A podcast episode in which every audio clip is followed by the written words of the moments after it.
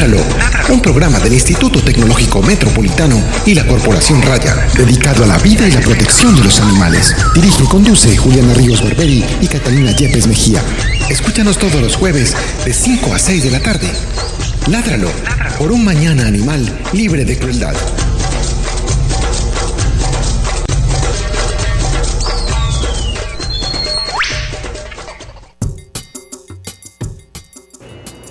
Muy buenas tardes a todos nuestros oyentes de Ládralo. Eh, bienvenidos a la emisión número 141 de nuestro programa. Mi nombre es Juliana Ríos Barberi, soy la directora de la Corporación Raya y de este programa. Catalina Yepes eh, tampoco está el día de hoy porque está en el Congreso eh, de Medicina Veterinaria en Cali. Ah, le deseamos muchos éxitos, que aprenda mucho y siga profundizando su conocimiento eh, por los animales. El día de hoy eh, tenemos un invitado muy especial, él es Juan Camilo Jaramillo, biólogo, y vamos a hablar con él un poco sobre eh, todo lo que está sucediendo con la biodiversidad y la llamada o famosa sexta extinción masiva. Así es. Eh, Juan Camilo, bienvenido a nuestro programa. Muchas gracias, Juliana. Es la segunda vez que estoy aquí en un mes, o sea que chévere. Uy, popular. Sí. Bueno, Juan Camilo, primero antes de empezar el programa, quiero que nos cuentes cuáles son tus hobbies. Tengo múltiples hobbies. Eh, soy parapetista. Ah, sí, yo no sabía esto. Sí, hace 20 años vuelo, Oh, entonces ese es uno de mis hobbies. Eh, y tantas otras cosas, bueno, como una reina de belleza, me Sí. gusta la pintura, ir al cine, Sí, en sí. fin. A propósito del cine, ¿cuál fue la última película que te viste? Eh, si te digo, eh, te sorprendes, en cine mismo. Dios mío, no- creo que no me acuerdo. Probablemente fue Avatar. ¿Cómo? Probablemente fue Avatar. Tú sabes, Netflix nos destruyó a todos. Nos destruyó a todos. Pero no, bueno, listo, digamos que no fue en cine. Ah, no, en cine estoy, estoy, En- estoy viendo Chernobyl. ¿Ya lo viste? Muy No, chévere. me lo quiero ver. Sí, buenísimo. Parece que es muy interesante. Sí, es muy, un documental muy, muy perturbado. Sí, como fue la situación actual que sucedió. Bueno, ahora sí, eh, empecemos a hablar. eh, yo creo que antes de, de empezar a hablar del- de la extinción de especies o de la pérdida de biodiversidad, Sí. hablemos un poco para clarificar qué es biodiversidad. Sí, bueno, esa es una de esas palabras que se autoexplica, ¿no? Eh, pero pues de todas maneras tiene un origen. Eh, la biodiversidad es la diversidad biológica, simplemente.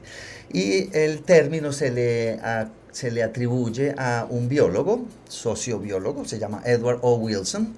Eh, le llam- a él le dicen el doctor hormiga, es una de las autoridades mundiales en sociobiología y en, en biología de hormigas. Y él en un foro que eh, eh, hicieron en el año 85 lo llamó biodiversidad y a ese foro se le atribuye, digamos, el acuñamiento de la palabra biodiversidad. Pero es muy simple, es simple y llanamente la diversidad de la vida. ¿Y cuántas especies de animal, bueno, de, de seres hay en el planeta? ¿Cuál- Está, ¿Se ha estimado esto? Sí, mira, eh, es- esto, es- esto ha sido una pregunta de la biología desde que la biología existe. Eh, yo recuerdo hace 30 años cuando estábamos estudiando en la universidad, yo estudié biología marina en la Universidad de Lozano y era una de esas preguntas que siempre estaba eh, en discusión. En aquel entonces se habían descrito menos de un millón de especies, descritos científicamente, eh, menos de un millón de especies, y no se creía que había demasiadas más, tal vez dos millones. Sin embargo, había otras, otros biólogos, otras personas que especulaban que tal vez había 100 millones de especies en el planeta. Sin embargo, hace unos 8, 7, 8 años, un científico colombiano que se llama Camilo Mora, él es, eh, eh, eh, trabaja con, dato, con Big Data, eh, trabaja en la Universidad de Hawái, es un muchacho muy joven de Palmira eh, y es, para mí es uno de los científicos más brillantes del momento en Colombia, tal vez en el mundo. Eh, él y colegas eh, decidieron responder esta pregunta con complicadísimos algoritmos matemáticos y llegaron a la conclusión de que eh, más o menos, sin contar bacterias, ¿ok? Sin contar bacterias, que es, otro tema gigante. eh, hay más o menos 8.7 millones de especies en el planeta. Eso es lo que se cree en este momento, eso es, más, eso es el consenso. Hay, digamos, variabilidad, y unos dicen que hay muchas más, otros muchas menos, pero esto es lo que se está aceptando en este momento, más o menos 8.7 millones de especies. Bueno, eh, todavía existe la diferenciación de animales. Sí, bueno, por eh, hablemos ¿Qué es, ¿Qué es más abundante? ¿Los animales, la fauna o las plantas? Eh, Eso, déjame yo te devuelvo esa pregunta, porque es una pregunta que la mayoría de las personas no tiene muy claro. Entonces, de las 8.7 millones de especies, ¿tú cuántas especies de plantas crees que hay, por ejemplo? Yo ya mismo te voy a decir. No cree, no sabe. Bueno, El 60%. no. Entonces ahí, eh, ahí es, eh, y eso es una respuesta muy típica. Todos pensamos que la mayoría de las especies en el planeta son plantas. Sin embargo, no hay sino 283 mil plantas de 8 millones de especies, de 9 millones de especies. Hay 7.7 millones de animales.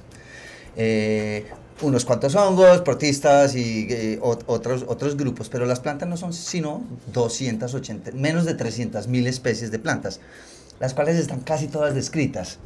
Eh, no es así eh, con los animales. Y esto tiene pues obviamente una razón. Es más fácil describir una planta que un animal simple y llanamente porque las plantas son sésiles, son, están amarradas, Amarradas al suelo, estáticas. Sí. Bueno, eh, ¿cuál es el grupo biológico? Bueno, ya Sí. respondimos. No, No, ya, sí, ¿cuál es el más biodiverso? Claro, entonces, entonces dentro de los animales, eh, obviamente los insectos son los más diversos. Eh, pero dentro de los insectos, eh, que no incluyen, por ejemplo, las arañas, la, la mayoría de las personas piensan que las arañas son insectos, no son insectos, son arácnidos. Los escarabajos son el grupo biológico más diverso. Hay probablemente varios millones de especies de escarabajos, de las cuales solamente unas pocas están. Bueno, hay muchas descritas, pero comparado con la cantidad que hay de especies de escarabajos, hay muy pocas descritas. O sea que en este momento eh, las especies, lo que más se está extinguiendo es obviamente escarabajos una- un grupo animal que las personas en general no tienen, no consideran como muy importante. Sin embargo, son vital para todo, para los suelos, para todo, para absolutamente todo. Entonces, son los escarabajos los, eh, el grupo biológico más diverso que hay. Toca hacer un programa solo de escarabajos. Sí, sería, hay, hay muchos expertos aquí en escarabajos y son unos animales muy, pero muy interesantes. Sí, toca. Eh, ¿Existe, eh, por ejemplo, una, una, una expectativa de vida como especie para las especies o...? Sí, o- por supuesto. eh, las especies no son perpetuas, ni más faltaba. Nada es perpetuo. Eh, tal vez el perpetuo socorro, yo no sé. Pero la- eh, las especies eh, en promedio tienen un tiempo de, digámoslo, vida en el planeta. Y de- dependiendo del grupo biológico, eh, es más o menos. Entonces, por ejemplo, eh, las diatomeas, que son unas microalgas pe- pequeñitas, que tienen una pequeña, un pequeño caparancito de, sílice, eh, duran entre 10 y 11 millones de años en el planeta. Esto se puede reconocer por los récords fósiles, obviamente. Pero, por ejemplo, los mamíferos... estamos en el planeta más o menos entre 1 y 2 millones de años. ¿Eso qué quiere decir? Que los humanos, que llevamos más o menos unos 200 mil años de haber evolucionado, solamente llevamos en el planeta un 20% de lo que deberíamos naturalmente estar en el planeta. ¿Sí o qué? Pero esperemos que eso no suceda. Bueno, Eh, espero. Esperamos que no suceda qué, que, esté- que estemos Que hasta estemos- que un sí, millón de sí, años. un millón de años. Eh, eso es muy natural pensarlo, pero no, mm, mm, eh, estamos en solo el 20% y estamos a punto de, estamos a punto no, estamos inmersos en una extinción masiva, la famosa sexta extinción, que es de lo que estamos hablando hoy aquí. Sí, eh, hablando de la extinción, ¿cuántas especies se cree que se han extinguido en la historia geológica del planeta? Claro, entonces de todas las especies que han existido en el planeta durante toda su eh, vida evolutiva o, o- o- o su, o su- o su, eh, tiempo geológico, por, por decirlo de alguna manera, la vida evolucionó más o menos hace 4 mil millones de años, 3.8 billones de años que llaman. Eh, y de todas las especies que han existido durante todo ese tiempo, el 98% de ellas se ha extinguido. O sea que lo que quiere decir esto es que la extinción es un, es un hecho de la vida, es algo normal y que pasa con mucha frecuencia. Eh, sí, estamos hablando de, vamos a hablar más profundamente de la sexta extinción, pero entonces, ¿cuándo han sucedido esas otras cinco extinciones y por qué? Bueno, la verdad es que no han sido cinco, sino veintipico, sí, pero hay cinco que se, llaman las cinco grandes extinciones. Seis, porque ya estamos en una hace bastante tiempo. Eh, eh, entonces ha, habido más o menos unas 25, eh, unos 25 eventos de extinción, no todos planetarios, sino localizados, pero cinco que han sido de, nivel, de nivel planetario. Entonces, eh, desde que la vida evolucionó, han pasado pues estas cinco, pero las... ¿Desde que la vida evolucionó hace cuánto 3.8 millones de años. 3.8, 4 mil millones de años, ¿sí o qué? Entonces, eh, las, la, la, las extinciones, las grandes extinciones, se pueden, digamos, medir desde que la vida evolucionó, desde un evento en particular, que no, es un evento, no fue un evento sino un proceso, que se llamó la explosión cámbrica. En el Cámbrico, hace más o menos 600 millones de años, la vida dejó de ser unicelular, había sido unicelular por varios miles de millones de años y en la explosión cámbrica se inventó la pluricelularidad, o sea, los animales de varias células evolucionaron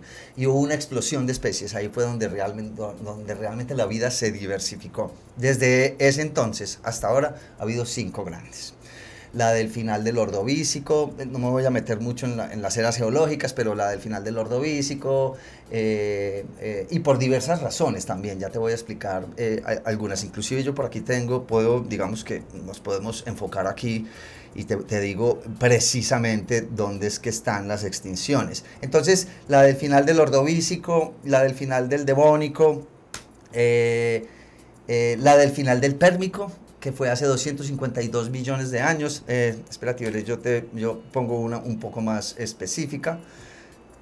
Exacto, un segundito. En todo caso, de esas, de esas eh, seis extinciones, la última grande fue hace 64 millones de años cuando un cometa de más o menos unos 10 kilómetros de diámetro eh, eh, se encontró con la Tierra y cayó, explotó en el cráter de Chicxulub en la península de Yucatán en México y extinguió, incluyendo, extinguió 75% de las especies, incluyendo eh, los dinosaurios. Y por esa razón, ah bueno, mira, aquí tengo, aquí tengo la, la, del final del ordovícico, la del final del devónico, la del pérmico, que como te estaba diciendo fue hace 253 millones de años, y esa es muy especial porque es muy parecido a lo que está pasando ahora por razones distintas hace 253 millones de años, eh, unos volcanes en, Siberia, en lo que ahora es Siberia, que se llaman las trampas siberianas, estuvieron eh, explotando, eruptando por varios miles de años, probablemente un par de millones de años, y durante ese proceso eh, el nivel de CO2 en el planeta aumentó muy gradualmente hasta niveles un poco superiores a los que estamos ahora o, similares y eso se cree que disparó otro evento en un, en un, eh, en un eh, proceso de retroalimentación positiva que fue que dejó o, digamos, diluyó el, los caltratos de metano. El metano es un gas de invernadero muy poderoso, mucho más poderoso que el CO2, y eso eh, causó que la temperatura aumentara en muy poquitos tiempos, se cree que más o menos en una o dos décadas aumentara varios grados centígrados y ninguna especie está adaptada para ese cambio tan brusco, eh, entonces se extinguieron el 96% de las especies. A eso se le llama la gran, eh, la gran mortandad. Eso fue hace 252 millones de años. Se murió casi todo en el planeta. Eh, y ahora está pasando algo muy similar. El CO2 está aumentando muy lentamente. Eh, perdón, en el pérmico aumentó muy lentamente, tomó tal vez varios, uno o dos millones de años. Dígale que hubiera sido menos de un millón de años, pero nosotros hemos aumentado el CO2 eh, en más del 30%, ya vamos llegando al 40% en solo 150 años. O sea que eso quiere decir que la extinción del pérmico, que fue la peor de todas, parece que va a ser más suave que la que estamos nosotros causando, porque lo estamos, estamos haciendo lo mismo que hizo la naturaleza por su cuenta, aunque yo pues mi argumento es que nosotros somos parte de la naturaleza, los humanos no somos alienígenas, simplemente somos un agente de extinción, como un meteorito o un volcán. Por eso yo ya dejé de estar, digamos, furioso con la humanidad. Ay, superaste eso, qué bien. Sí, claro, porque, porque, pues, porque si, si mañana viene un meteorito y se va a estrellar contra la Tierra, ¿cuál es el punto de ponerse bravo con el meteorito?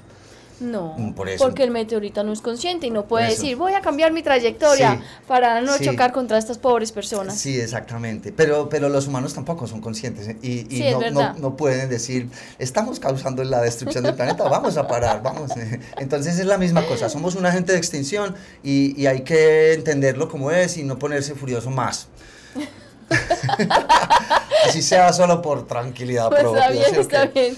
Entonces, la, la, la, tercera extinción, la del, la del eh, fin del Guadalupe o del, del pérmico, eh, causó 96% de, de, las especies que se extinguieran, básicamente el 96% de las especies, el 83% de los géneros se extinguieron y tomó varios millones de años para que el planeta se recuperara. Desde ese entonces la biodiversidad ha ido aumentando sin pausa, excepto con un par de, eventos, eh, pero la biodiversidad hoy es mayor que nunca antes en el planeta lo cual hace un poco más triste lo que estamos causando. Pero es lógico, si uno sube como palma, pues baja como coco. Tremendo. Bueno, entonces ya así hablando de la sexta extinción, eh, es, entonces esa está o viene ocurriendo desde hace 150 años. No, no, la, eh, la extinción se llama la extinción del Holoceno. También le llaman, el, han hablado mucho del famoso antropoceno. El antropoceno no sea real, el antropoceno es una época en la que nosotros somos la especie dominante. Eh, y no se ha decidido si el antropoceno empezó con, la, con el descubrimiento de los combustibles fósiles hace más o menos unos 150 años o con el descubrimiento de la agricultura hace 10.000 años. Yo tengo la tendencia a pensar que la sexta extinción empezó justo cuando eh, eh, adquirimos capacidades comunicativas, eh, o sea, en la revolución cultural, hace más o menos unos 30 o 50 mil años, entre 30 y 50 mil años, cuando aprendimos a hablar, básicamente, cuando nos aprendimos a comunicar unos con otros, a comunicar tan efectivamente que nos convertimos en superpredadores, que seguimos siendo superpredadores. Me voy a explicar. Si tú eres eh, un, un, simio, hay dos simios que no, se, que no, se, que no pueden, digamos, comunicarse eh, con, con ideas simbólicas y abstractas no, hay manera entre ellos de que organicen una cacería de manera que uno se vaya detrás de una roca y el otro le haga una seña y ahí le tire la lanza al mastodonte, ¿sí me entiendes? Pero nosotros sí podemos hacer eso, sí pudimos empezar a hacer esto. Además pudimos, hace 30, entre 30 y 50 mil años atrás, pudimos empezar a comunicarnos unos con otros y pasar información de una generación a otra, lo que un perro no puede hacer con, con sus hijos. Un perro no, no, le puede enseñar a sus hijos, vea, a su abuelo lo cogió un carro, pilas va pasando la calle, no vaya a pasar la calle, no. Cada perro tiene que aprender a pasar la calle después de que nace. Pero nosotros no, a nosotros, nosotros sí podemos, tenemos, digamos, el conocimiento acumulado de muchísimas generaciones, de, hemos aprendido colectivamente muchas cosas. Entonces, eso nos convirtió en superpredadores. ¿Qué es lo que quiere decir eso? Que, lo que cojamos no lo comemos. Entonces eso es muy probable que haya precipitado eh, el principio de la sexta extinción y eh, que eso haya empezado hace más o menos, más o menos 10.000 años, cuando descubrimos que cultivando podíamos alimentar más personas, ¿cierto? Eh, y para eso, obviamente, para cultivar, ¿qué es lo que hay que hacer? ¿Qué es lo primero que hay que hacer para cultivar? Tumbar. Tumbar el monte. Entonces, ¿qué es lo que, que tumbar? Tumbar lo que sea, ¿cierto? Y degradar el suelo y hacer mil cosas. Eh, entonces, ¿qué fue lo que empezamos a hacer? A deforestar el planeta y, y esto no ha parado. El planeta ha estado en un proceso de, deforestación constante, sin pausa, desde hace 10.000 años que descubrimos la agricultura. Entonces, es muy probable que sea el hito de haber descubierto la agricultura lo que haya precipitado la sexta extinción. Sin embargo, hay otros que argumentan que pudo haber empezado antes, desde que empezamos a hablar, la revolución cultural, eh, porque desde ese entonces ya nos habíamos convertido en superpredadores y podíamos fácilmente extinguir una especie, sobrecazarla hasta el punto de extinción, lo que pasó con muchas especies, a donde los humanos fueron colonizando, la megafauna se fue extinguiendo, los mastodontes, eh, eh, los dodos, en fin, donde llegábamos simple y llanamente, como somos inteligentes, podemos cazar hasta el punto de agotar completamente una especie, de extinguirla. Entonces el consenso, el consenso en general es la agricultura, pero hay otros que argumentan que, que empezó desde la revolución cultural, o sea, hace 50.000 años. O sea, ¿qué es lo que quiere decir esto? Que esa, eso está pasándose muchísimo más de lo que nosotros mismos reconocemos que, que ahora que está pasando. O sea, esos dados se tiraron en esa mesa hace 10.000 años y ahí vamos. Eh, la suerte de la humanidad y del planeta se, se, se tiró hace 10.000 años. Ese proceso que estás narrando ahí que empezó hace tanto tiempo, más del que uno... Sí, del que se puede, más del que, la, más del que por ejemplo la religión reconoce que el mundo tiene de, de, de, de antiguo. La, la, religión, por lo menos la católica, dice que el mundo es seis mil, solamente tiene 6.000 años, ¿ok? Pero pues obviamente eso es, ya es otra discusión. Bueno, pero... Ese, no es una discusión. Sí, otro, otra cosa. Sí. eh, se ha empeorado, por ejemplo con el tema de la revolución industrial claro. y cuando ya empezamos a, sí. a, que nadie se muriera. Exactamente. Entonces, ¿qué, ¿qué es lo que ha causado que se exacerbe el problema de la extinción? Es nuestra prosperidad. Entre mejor le va a los humanos, peor le va a la naturaleza. Eh, y eso es así, y ha sido así, y va a ser así hasta que, hasta que o acabemos con la naturaleza o nos extingamos junto con ella y ya. Pero eh, la prosperidad humana básicamente se, se traduce en procreación, en fertilidad. Entonces, eh, entonces ahora las, ahora no, desde, desde, la, desde la revolución agrícola, es mm, las personas han tenido más hijos en promedio, las madres se pueden quedar embarazadas aún estando en lactación del anterior hijo, lo cual no sucedía cuando éramos cazadores recolectores. Una madre tenía que esperar cuatro o cinco años hasta que el muchachito estuviera listo para estar solo, para poderse embarazar de nuevo. Uno, uno cazando y recolectando no puede cargar cuatro muchachitos, ¿ok?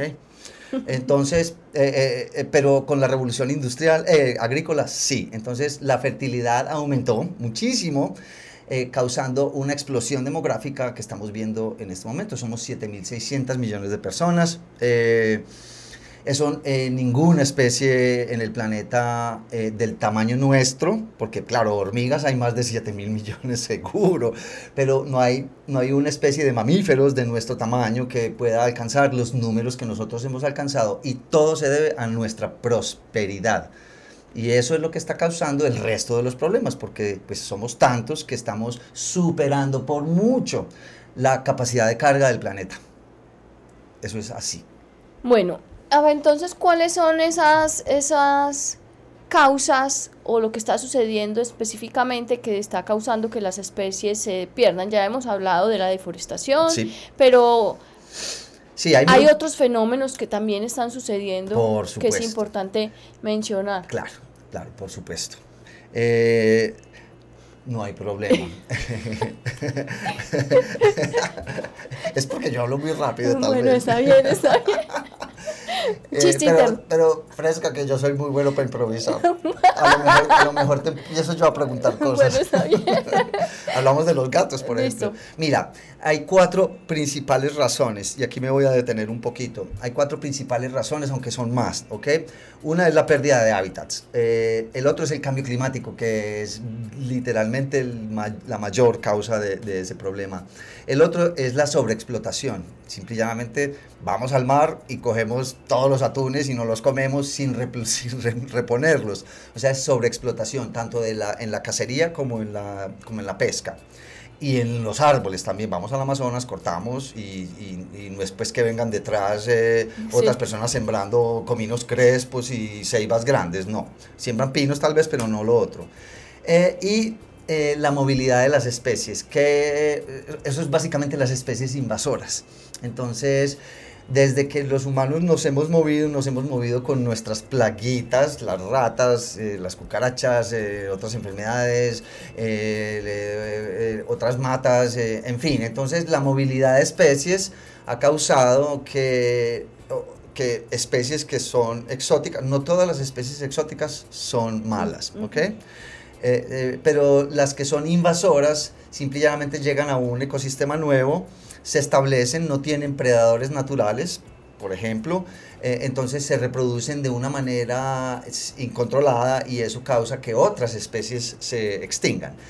Entonces, esas cuatro razones, la pérdida de hábitats, el cambio climático, la sobreexplotación y las especies invasoras, son las cuatro razones principales. Pero no es una cada una por sí misma, sino la interacción entre ellas es lo que realmente causa eh, el problema. Entonces, por ejemplo, si hay una especie invasora, entonces hay una mortalidad directa de unas especies y, y la exclusión de otras, y eso causa que las poblaciones se disminuyan.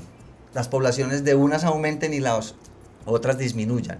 Y se causan un, fenómeno que se llaman vórtices de extinción, pequeñas extinciones localizadas. Por ejemplo, nosotros en, donde yo vivo, en San Félix, hasta hace 10 años teníamos unos pajaritos que ya no están, porque llegaron otros pajaritos, unas garzas que eran de tierra caliente, que nunca habíamos visto en tierra fría, empezaron a llegar y ahora unas están llegando y las otras se fueron presumiblemente para siempre, por lo menos de nuestra localidad. Entonces eso se llama vórtices de extinción. Y las poblaciones pequeñas eventualmente llevan a una extinción completa de la especie. Eh, a propósito, eh, una extinción no se considera extinción cuando, cuando se muere el último individuo de una especie, sino cuando no hay suficiente acervo genético para mantener una especie saludable. Eh, ¿Qué quiere decir eso? Que, eh, por ejemplo, en los mamíferos se cree que cuando ya hay menos de 5.000 individuos ya no hay suficiente variabilidad genética para mantener una especie viable. Entonces una especie se extingue cuando, en mamíferos cuando baja de 5.000 individuos. Es como lo que sucedió recientemente que informaron con los koala en Australia que dijeron que ya no eran, que se habían extinguido funcionalmente. Funcionalmente, exactamente. Ese es exactamente lo que está pasando. Entonces, no es el último tigre de Bengala el que, el que, el que, determina si se extinguió los tigres de Bengala. No, cuando habían 5.000 o menos de eso, ya estaban extintos funcionalmente porque no había variabilidad genética. Eh, pero eh, los humanos no, no entendemos colectivamente esos problemas tan complejos. Entonces, para nosotros es más fácil, ah, se, se, murió el último loro de cola amarilla, ahí se extinguió la especie, pero realmente llevan mucho extintas, ¿no? Porque las poblaciones son muy pequeñitas. Entonces, la interacción entre esas cuatro eh, principales razones es la que causa la extinción. Y cuando un organismo se extingue, como no vive ninguna especie es una, es una isla, eh, ciertamente nosotros, ¿no? Que nosotros creemos que somos una isla, que somos escogidos por, no sé, un amigo imaginario, lo que fuera, para encargarnos de los recursos del planeta y manejarlos. Eh, no, somos, somos parte de una red de especies, de 8.7 millones de especies, sin contar bacterias. Y cuando, o sea, un castillo de naipes. Y cuando se saca uno de esas, de esas cartas de ese castillo, pues se empieza a derrumbar toda la, la red. Ninguna especie es una isla y por consiguiente cuando una especie se extingue, arrastra a otras en la extinción, porque si yo me extingo y tú y yo era el alimento de estas otras especies, pues estas otras especies se mueren de hambre y también se extinguen y sucesivamente.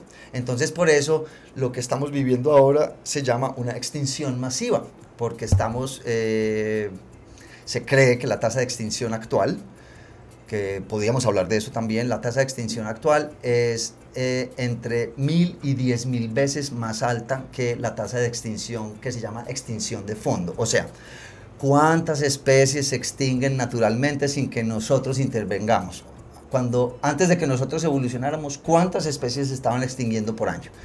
Eh, hace no mucho tiempo se creía que se estaban extinguiendo eh, una especie por millón de especies por año.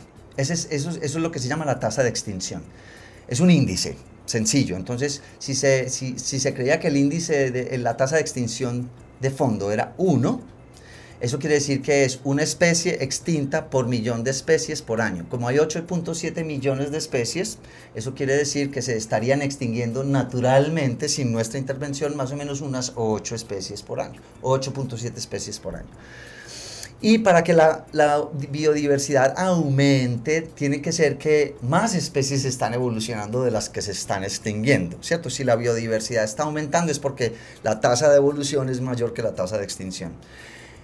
Pero sin embargo, hace muy poco unos chicos de la Universidad de Brown, eh, y digo chicos porque yo ya tengo 56 años y estos están pues de 30 y pico, eh, entendieron que a lo mejor eh, los fósiles de muchos animales no estaban siendo considerados porque no dejan fósiles. Entonces, no entonces la tasa de extinción se estaba calculando con base en, en, los fósiles y solamente los animales, unos animales y plantas dejan fósiles, otros no. Por ejemplo, las medusas, los animales marinos de tejidos muy blanditos, no dejan fósiles. Entonces ellos revisaron mi computadora me habla a mí, ¿sí viste? Sí, sí, yo creo que nos está diciendo que las, son las seis, ¿qué pasa? Sí, sí, qué pena, qué pena. Es mi computadora que se llama María y ella me dice cositas. en este momento me acaba de decir que son las seis de la tarde. Sí. Además habla inglés perfecto, ¿viste? Sí, sí, perfecto. Entonces, eh, De Vos y estos chicos de la Universidad de Brown encontraron que muy probablemente eh, la tasa de extinción de fondo no es 1, sino 0.1, o sea, un orden de magnitud menor.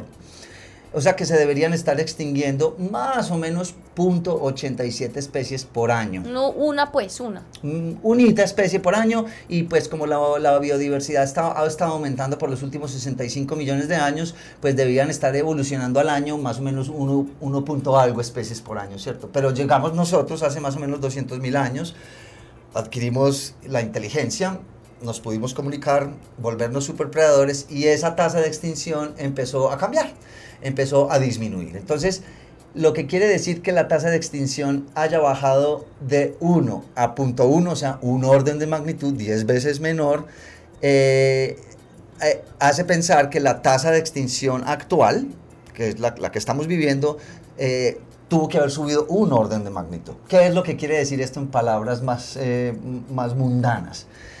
Se están extinguiendo probablemente cualquier cosa entre 40 y 80 mil especies por año.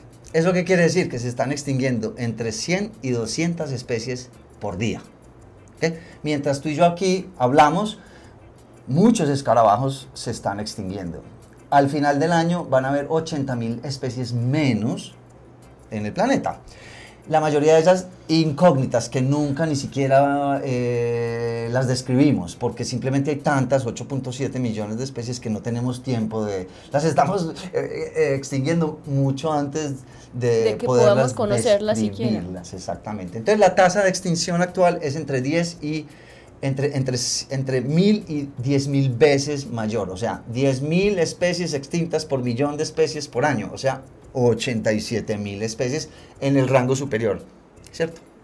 En el rango superior. Y eso es lo que tiene a los ecólogos tan supremamente preocupados, porque pues eso quiere decir que en un par de décadas, mucho antes del final del siglo, vamos a extinguir un millón de especies o dos millones de especies. Y, y ningún ecosistema eh, soporta ese, que le quiten todas las bases. Entonces, eso quiere decir que ese número tan grande de especies removidas del ecosistema global está causando o está precipitando una extinción masiva, que es la sexta extinción, de la cual hemos estado hablando aquí por los últimos 20 minutos.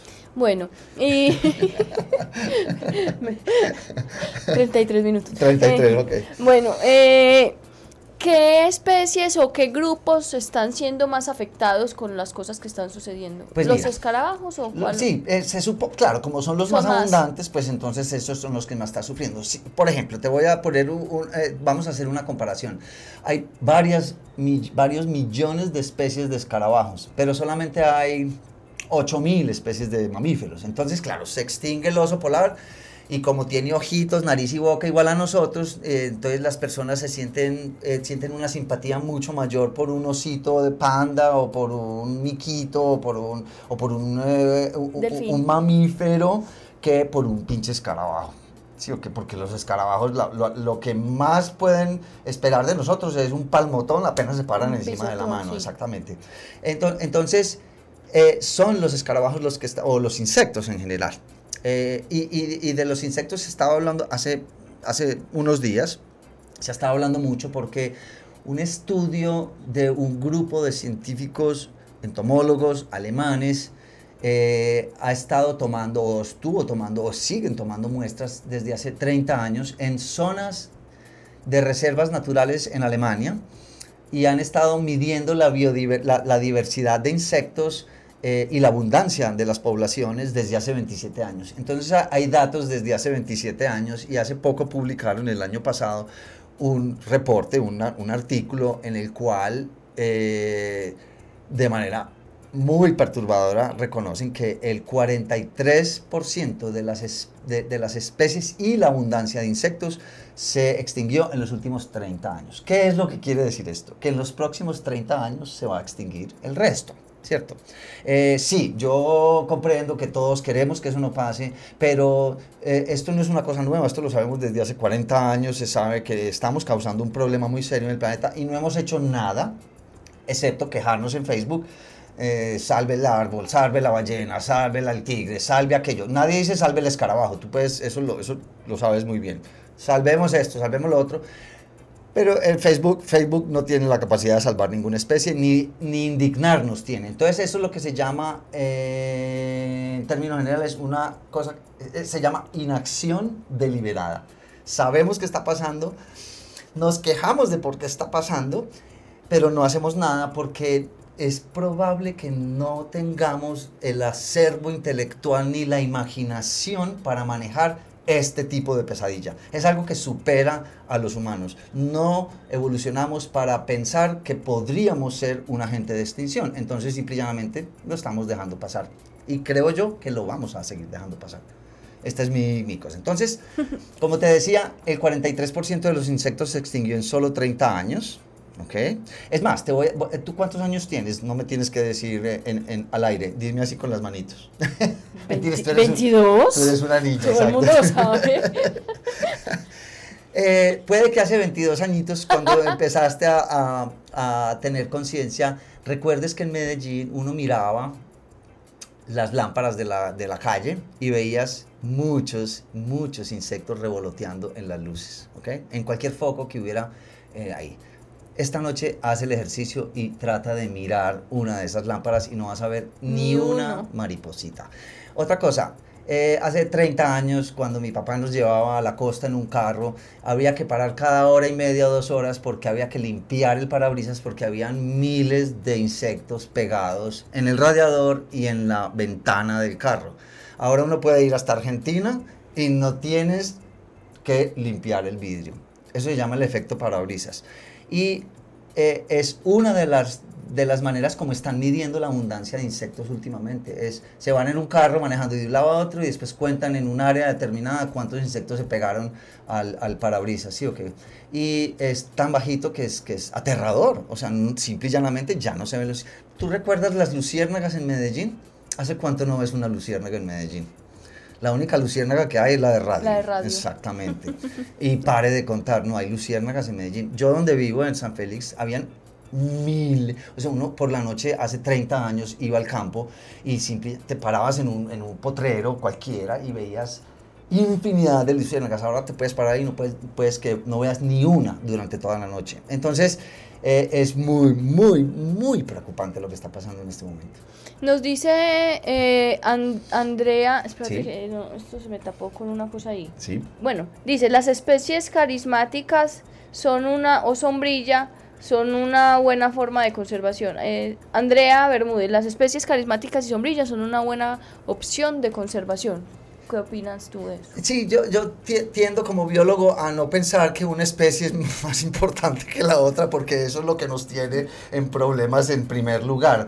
Eh, hay unas especies que juegan papeles diferentes a otras, pero no creo que sean más importantes que otras.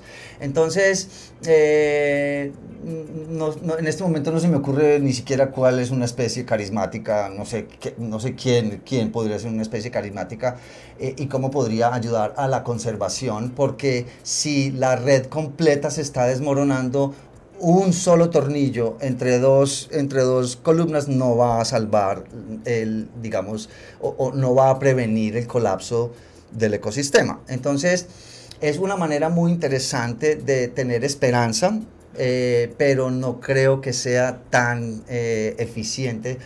Inclusive puede ser contraproductivo que estemos pensando que hay que salvar eh, esta especie y, no, hay que salvarlas a todas pero pues en, en, mi, en mi, punto de vista, desde vista desde, la ecología, eh, eso parece ya, digamos, eh, imposible de detener. ¿Qué, ¿Qué va a pasar? ¿Qué va a pasar? Mira, no hay, no hay manera de saber qué va a pasar seguro, pero sí hay manera de inferir lo que puede pasar. Por ejemplo, esta es una pregunta que me hacen mis estudiantes todo el tiempo ay, profe, ¿qué va a pasar? Eh, pues mira, es lo mismo que eh, eh, es lo mismo. Puede que mañana no salga el sol, es una probabilidad, pero ¿qué crees tú? ¿Va a salir el sol mañana? Sí. Hay una gran posibilidad, exactamente. Es lo mismo. Entonces, ¿cómo podemos parar esto? Pues es posible que lo paremos, pero a lo mejor ya no se pueda. Entonces, lo único que hay, y ese es ya mi punto de vista personal, es disfrutar la vida como está llegando, tratar de ser lo más decente posible, no, eh, no contribuir a simplemente por decencia, eh, no contribuir más al problema, eh, no comprar especies, qué sé yo, exóticas por ahí en la carretera, tratar de ser más consciente en lo que uno hace. Pero esas acciones individuales sí son un granito de arena, ya lo sé, pero una firma de un ministro en una ley en la que permite que se por ejemplo, el gobierno actual está permitiendo la deforestación de 280 legales, legales, ¿ok? Imagínate las ilegales, 280 mil hectáreas de bosques al año. Entonces, no importa que tú recicles el resto de tu vida, no importa que tú pongas tú y todos los colombianos y todo el mundo ponga su granito de arena, si una persona firma una ley de, de, esa magnitud, simple y llanamente no hay... Eh, la, magnitud de ambas cosas es, es, insuperable. Entonces, eh, entonces es básicamente la principal acción que uno puede hacer en este momento, no es eh, no comer carne o no montar en avión, nada, es no votar por políticos que firman leyes de esas, ¿cierto? Pero eso es virtualmente imposible en una población mayormente distraída en sus teléfonos eh, y las cosas mundanas de la vida, como tener que pagar la cuenta de teléfono esta tarde o el, eh, eh, el, colegio del niño, ¿sí me entiendes? Estamos distraídos en la mundanidad de la existencia cuando el ecosistema a nuestro alrededor está derrumbándose y es muy difícil entenderlo porque parece que no tenemos la capacidad colectivamente de entenderlo, aceptarlo. Y ahí están las cosas.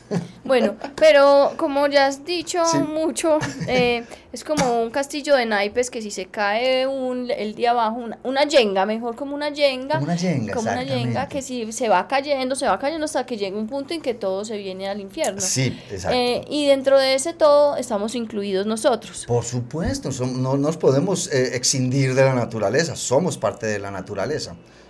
Entonces, nosotros vamos a, a decir bye bye See you later, alligator. Y, probablemente haya una extinción masiva de una magnitud superior a la del pérmico y se extingan 99% de las especies y tarden varios millones de años, quizás 20 millones de años el planeta en recuperar la biodiversidad y a lo mejor dentro de 20 millones de años es otra especie la que está discutiendo en un salón eh, de radio eh, sobre su propia extinción, porque aparentemente y esto es, un, esto es una de esas elucubraciones que me encanta, eh, eh, eh, de la que me encanta hablar, es muy posible que ningún ecosistema planetario, aunque no sabemos si hay otros ecosistemas planetarios, pero dejemos suponer que sí los hay, no está preparado para el advenimiento de una especie inteligente como no está preparado para un meteorito de 10, de 10 kilómetros a la redonda. Cada meteorito se extingue, se extinguen la mayoría de las cosas.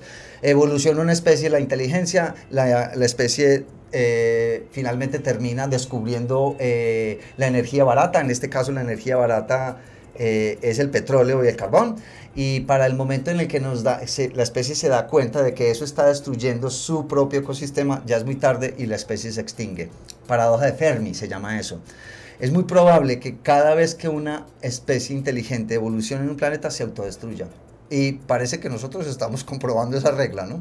Entonces ya no hay vuelta atrás, ya se acabó, esto, está terminado. Yo no puedo decirlo. Esto está terminado desde que eh, todo termina, vuelve y juega. Se han extinto el 98% de las especies que han, extinguido, eh, que han existido hasta ahora. Nosotros nos vamos a extinguir sí o sí. La pregunta es ¿cuándo? ¿Dentro de 100 eh, años? ¿Dentro de 50 años? Es una pregunta con la que yo recibo a mis estudiantes en clase. El primer día les hago una, encuesta, no es un examen. Les, pongo un, cuestionario y les pregunto, eh, ¿cree usted que, la, humanidad podría colapsar? ¿Cierto? Eh, y, y después la pregunta que sigue es, ¿cuándo? Creen que podría colapsar y les pongo eh, múltiple escogencia. 10 años, 30 años, 50 años, 100 años, 1000 años.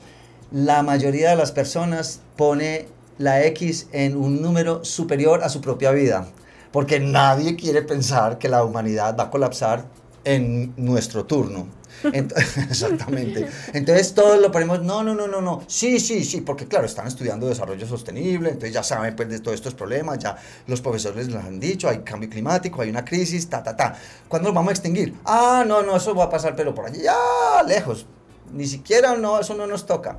Entonces, esa, digamos, esa manera de poner en el futuro, fuera de mi propia vida, eh, el posible colapso hace que las personas se relajen en el momento y digan, ah, pues sí, eso le va a pasar, quién sabe, a mis nietos. Que empecemos por ahí. Si uno piensa que sus nietos les va a tocar, no debería tener nietos, no debería tener, hijos ni nietos, exacto. Pero eso es un tabú en nuestra sociedad. No se le puede decir a nadie o sugerir siquiera que no tenga hijos. Eh, yo lo decidí eh, muy niño, pues, o digamos muy joven.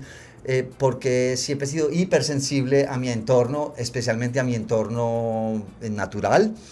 Y desde muy pequeño siempre pensé que nunca la, que la humanidad no íbamos a superar como íbamos, no íbamos a superar 2050. Para 2050 yo voy a tener 93 años. Bueno, podría, podría tener 93 años. Eh, no creo que la humanidad se vaya a extinguir como tal en, en menos de de, en tan poquito tiempo, pero que vamos a colapsar es una posibilidad muy, muy real. Sí.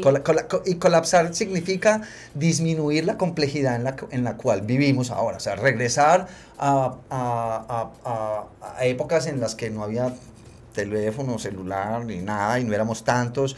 O sea, e, el colapso no quiere decir extinción, el colapso quiere decir disminución de la complejidad de una sociedad en particular.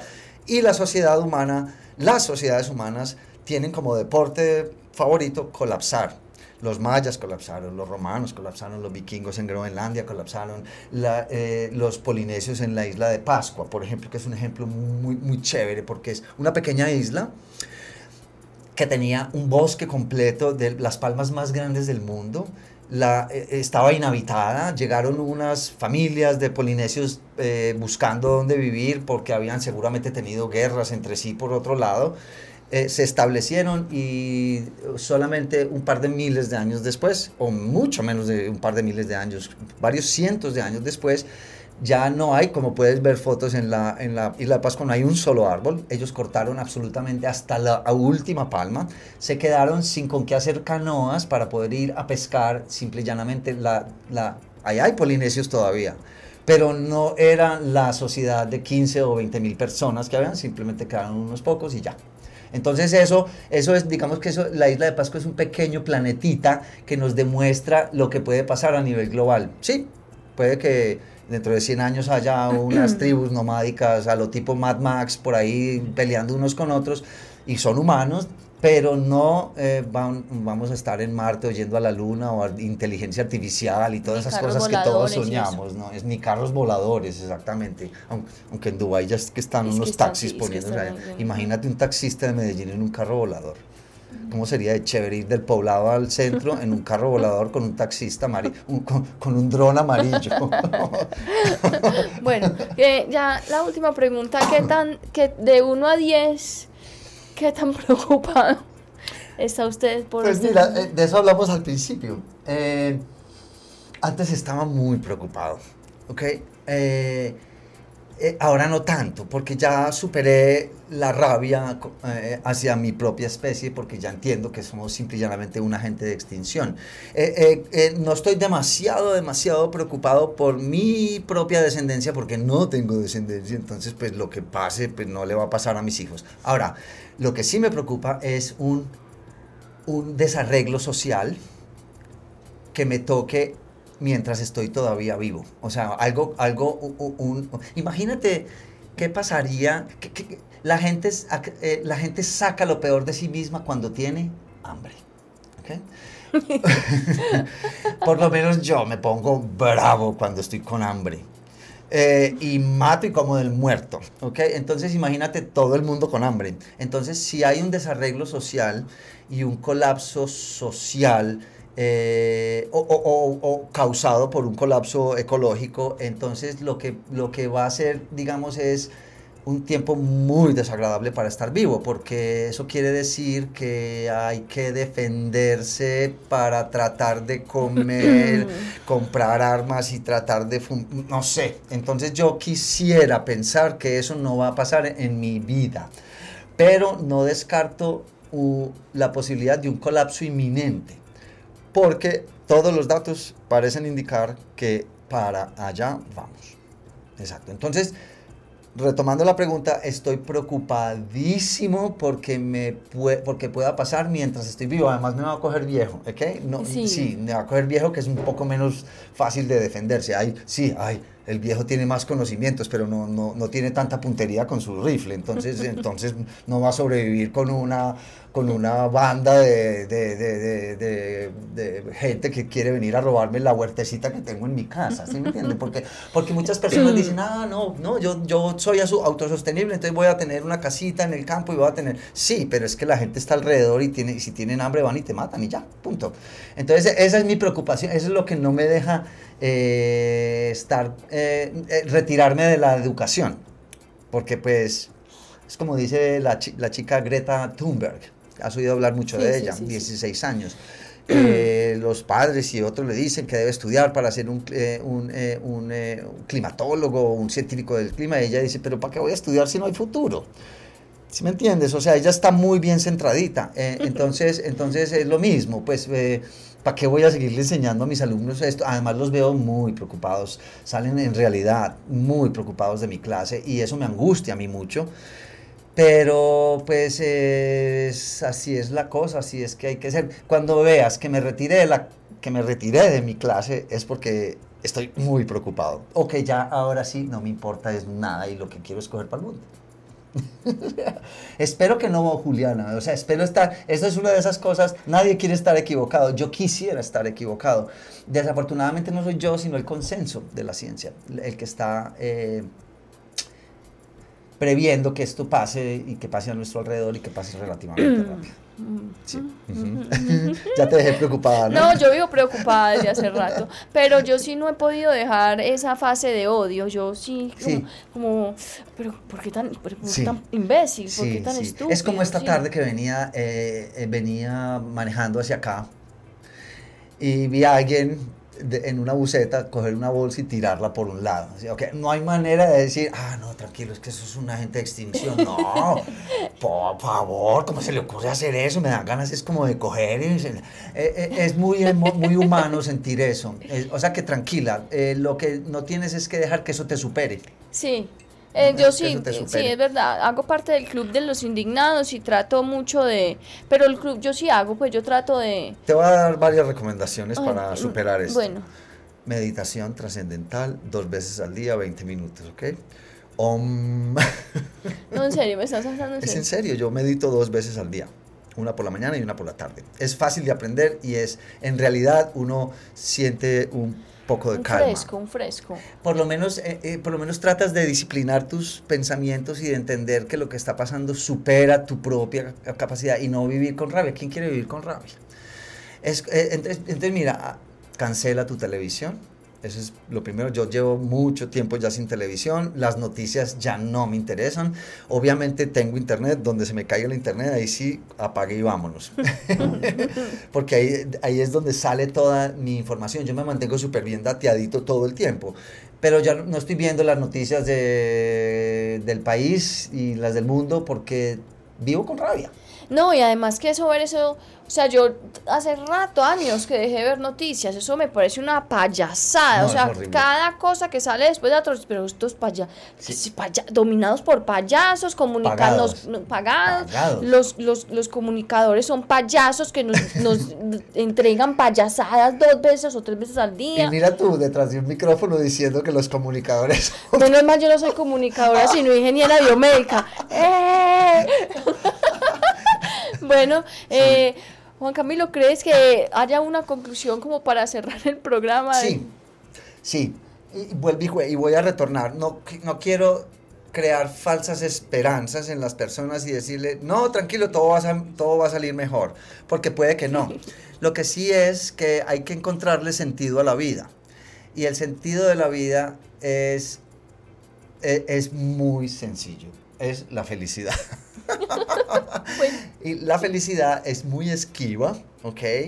Pero eh, eh, el solo hecho de estarla persiguiendo, uno no- realmente uno no la debe perseguir, uno debe facilitar la felicidad. Entonces, eh, y la felicidad se resume en una o dos moléculas en el cerebro, dopamina y oxitocina. O sea, amar a las personas y sentir placer eh, Dios. de la- por las cosas que estás haciendo. Entonces, si tú, por ejemplo, que ahora estás enfrascada en un trabajo de tesis y en tu carrera, sientes un, digamos, un surgimiento de la dopamina, de la felicidad, porque encontraste que los datos de esto, ese es el sentido de la vida, ah, eh, la dopamina y la oxitocina, ser feliz y amar a, la- amar a, a lo que puedas amar, no odiar, porque qué pereza, porque eso es rabia. es muy, muy, Muy difícil. Pero no, yo amo capar perros y gatos. Sí, yo sé, yo eso- sé. La dopamina me fluye cuando capo. o sea, Mientras y- más capo, mejor. Claro, porque estás ayudando a que el problema no sea peor, ¿cierto? Tú sabes, mira, por ejemplo, e- en ese, ese caso, los humanos somos, hace 10.000 años éramos 5 o 6 millones de individuos y hacíamos parte, todavía nos quedamos un, par de minutos, parte muy pequeñita de la biomasa terrestre de vertebrados que estaba en el planeta. ¿ok? Eh, había 300 o 400 millones de toneladas de, vertebrados en el planeta hace 10.000 años. Ahora nosotros somos, somos eh, pesamos mucho más, los humanos en peso corporal, la biomasa de humanos es muchísimo más alta que la de todos los vertebrados terrestres, todos los elefantes, los tigres, los pájaros, todos. Además tenemos vacas, marranos, perros, gatos, Pollos. ovejas, eh, todo. Y eso, y eso hace que, que los humanos y sus animales sean en este momento el 99.9% de la biomasa terrestre eh, de- eh, de- del planeta. Y los animales salvajes sean menos del 1% del peso total de los árboles. O sea, eso indica que ha habido una, algo muy grave, una extinción masiva desde hace 10.000 años hasta hoy. ¿Cierto? Eso es una, es, es una de esas cosas difíciles de comprender, pero eh, ajá, hay que aceptarla o negarla. O y seguir. Sí, cualquiera de las dos, y cualquiera de las dos es válida, ninguna de las dos va a cambiar la realidad, porque la realidad tiene una manera muy contundente de mostrarse a sí misma. Bueno, no, para todos nuestros oyentes, ánimo. Amen, ámense. Exactamente. Sin tener hijos, por favor. Sin tener hijos, no, primero se esterilicen y se esterilizan y después van y se aman todos y hacemos de cuenta que esto es el paraíso. No, pero yo no me voy a amar con nadie. Yo no me voy a amar con nadie. Eh, Dejo claro eso. Sí, dejo claro eso aquí en este programa sobre la sangre firmado. Vamos a escuchar la agenda de la semana. Muy bien. Eventos, campañas, jornadas Jornadas de vacunación, esterilizaciones, encuentros, conferencias. Todo en la agenda de la semana en Ládralo. Bueno, eh, tenemos el próximo 9 de junio jornada de esterilización, campaña de esterilización en nuestros días de atención colectivas en, Belén San Bernardo. Recuerden que las personas que quieran inscribirse deben hacerlo a través del correo electrónico esterilizaciones arroba eh, o a través de nuestra página web. Ahí tenemos un eh, formulario de inscripción. Y estamos en campaña en el mes de julio. Vamos para Puerto Nariño, Amazonas, a esterilizar a los animales de allá de esa población. Sí, y para eso tenemos eh, en una VACI o una, un sistema de recaudación, sí, recaudación colectiva en la que ustedes pueden hacer un aporte y a cambio de ese aporte pueden eh, seleccionar, dependiendo del valor de lo que aporten o de la cantidad que aporten, pueden seleccionar entre más de 60 recompensas que diferentes eh, almacenes, ilustradores, personas han donado, hay desde cursos de de lettering, hay, eh, hay para leer la carta astral, hay accesorios, hay cepillos de dientes de bambú, hay cosas para los animales, entrenamiento, consultas veterinarias, hay todo un montón de cosas que pueden escoger y no solamente van a recibir esa recompensa, sino que también les van a ayudar a la comunidad de Puerto Nariño, Amazonas. Entonces, vincúlense con esta campaña, pueden encontrar más información en nuestro sitio web www.corporacionraya.org. Y este pues es el último programa de la temporada número 11 de Ládralo. el próximo semestre eh, volveremos con nuestra temporada número 12 en agosto. Eh, antes de irnos quiero agradecer al ITM por facilitarnos este espacio que ya llevamos aquí más de cinco años en nuestro programa, en esta es la emisión 141, con mucha alegría hemos y con mucho esfuerzo hemos tratado de cada jueves traer un tema que nos interese y que nos haga comprender más la situación en la que vivimos y la situación en la que nos estamos relacionando con los demás animales que habitan el planeta Tierra. Eh, Cata, pues que no está aquí en el programa el día de hoy, pero está por allá tratando, bueno, tratando no, está eh, capacitándose para seguir atendiendo los animales, que es lo que ella ha hecho toda su vida. A Gretel Álvarez, que es la persona sin la cual este programa tampoco podría realizarse. A José Julián Villa, Andrés Camilo Puentes, o por supuesto a David, David, eh, oh, y a Mateo, que hoy está acompañando a David, eh, por, por apoyarnos cada jueves en este programa. Él es el máster de la emisora y es el que eh, siempre pone todo en el momento oportuno. Casi siempre. 60% de las veces pone todo en el momento oportuno. Eh, y a ustedes, todos nuestros oyentes, eh, por acompañarnos cada jueves, por confiar en este proyecto que lo hacemos con mucho cariño. Y por supuesto a Juan Camilo por haber asistido a nuestro programa. Muchas, gracias. siempre me ha llamado mucho la atención y me ha gustado mucho. Lástima que no pude coger la lectiva, pero la grabé, la grabé todas. No, ah, bueno, pero de todas maneras yo ya hablé con Marta ¿Ah, para el próximo, en el otro año yo irla a coger sin que, sí. Te puedes sentar en mi clase. Sí, claro, claro. Lleva, lleva fluoxetina, por favor. bueno, a pensar en otras alternativas más inmediatas. bueno, muchas gracias Juan Camilo. Muchas gracias a ustedes. Y a todos ustedes, muchas gracias. Nos, nos volveremos a ver el otro semestre. Chao. Chao. Un programa del Instituto Tecnológico Metropolitano y la Corporación Raya, dedicado a la vida y la protección de los animales. Dirige y conduce Juliana Ríos Barberi y Catalina Yepes Mejía. Escúchanos todos los jueves de 5 a 6 de la tarde. Ládralo por un mañana animal libre de crueldad.